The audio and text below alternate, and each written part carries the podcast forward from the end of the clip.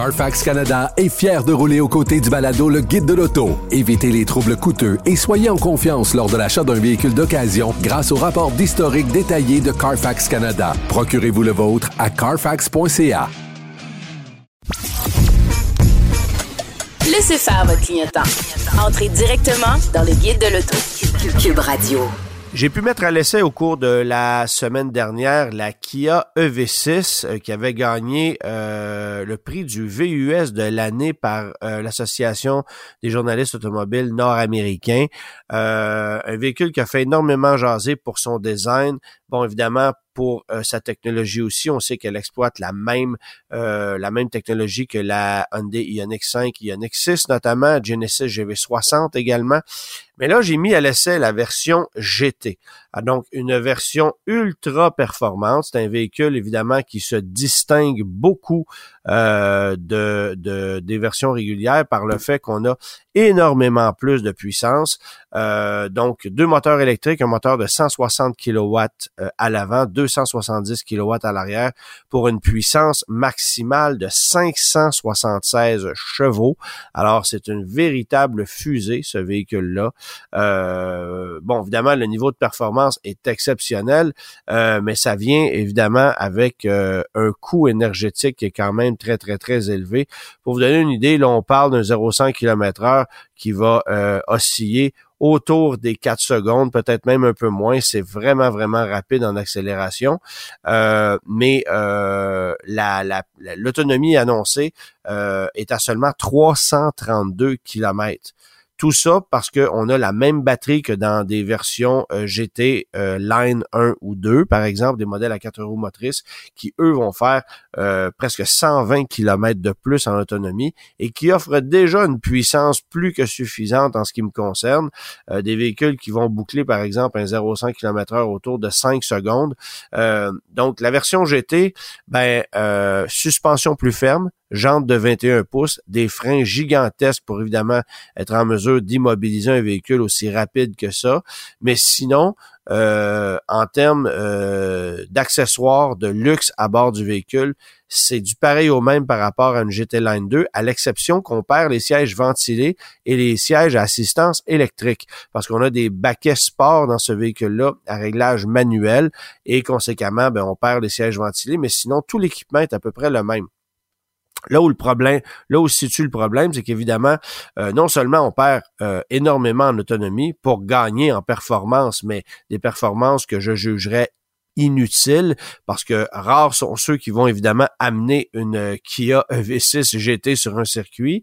et l'autre problème, c'est que le véhicule n'est pas éligible aux crédits gouvernementaux, considérant son prix d'entrée qui est à 79 049 dollars. Alors, euh, par rapport à une version GT Line 2 qui va coûter euh, euh, qui va coûter un peu plus de 68 000 dollars transport préparation inclus, ben là, se crée un écart d'un peu plus de 21 000 dollars au final parce qu'on perd 10 437 dollars de subvention, en fait 12 000 dollars de subvention taxes incluses qu'a droit à la version GT Line 2 par rapport à la version GT.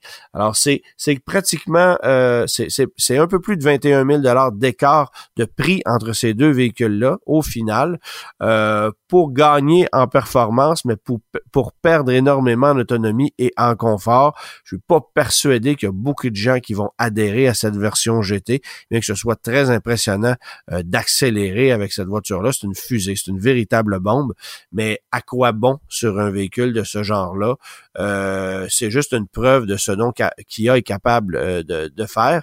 Par contre, euh, comme on perd en autonomie, ça fait un véhicule qui est pas très attrayant. Dites-vous que 332 km d'autonomie l'été, ben ça veut dire à peine 200 l'hiver. Alors ça, c'est pas très convaincant. Faudra aussi évidemment réduire la taille des jantes qui sont de 21 pouces durant l'hiver pour avoir une conduite qui est peut-être un peu plus efficace. Euh, mais encore là, vous ne pourrez pas réduire le diamètre des roues de beaucoup parce que les freins sont gigantesques. Euh, on parle de disques de plus de 15 pouces à l'avant, donc ça vous donne une idée. Euh, considérez les étriers, tout ça, j'ai pas l'impression qu'on peut vraiment descendre en bas de 20 pouces de diamètre de roue sur un modèle comme celui-là. Donc, une voiture impressionnante au niveau des performances, certainement, mais une déception euh, considérant son prix, son autonomie. Euh, et il y a fort à parier que c'est la seule qui a EV6 euh, qui pourrait traîner dans la cour des concessionnaires ces prochaines années parce que l'intérêt pour ce genre de produit-là n'est pas tout à fait là. Un autre véhicule électrique que j'ai mis à l'essai rapidement, c'est le Mercedes-Benz EQB. Alors ça aussi, ça a été une, une amère déception. Bon, évidemment, on a adapté une technologie électrique sur le GLB, qui n'est pas un véhicule qui avait été conçu initialement pour recevoir une technologie électrique. Euh, deux moteurs électriques, un sur chaque essieu, puissance de 288 chevaux, euh, 0 100 en 6,2 secondes et autonomie annoncée à 356 km, euh, vitesse de charge maximale qui est à 100 kW, donc c'est rien de très impressionnant. Euh, le véhicule est, est, très joli, soit dit en passant, la position de conduite intéressante. Je ne suis pas un fan des sièges qui sont pas très confortables, mais la position de conduite est bonne, visibilité est excellente. Euh, c'est une petite boîte carrée qu'on aime bien et qui, ironiquement, a quand même un bon coefficient aérodynamique, même si c'est un véhicule qui est assez angulaire au niveau de ses formes. Euh, là où euh, on a un problème, encore une fois, ben ça c'est typique à Mercedes.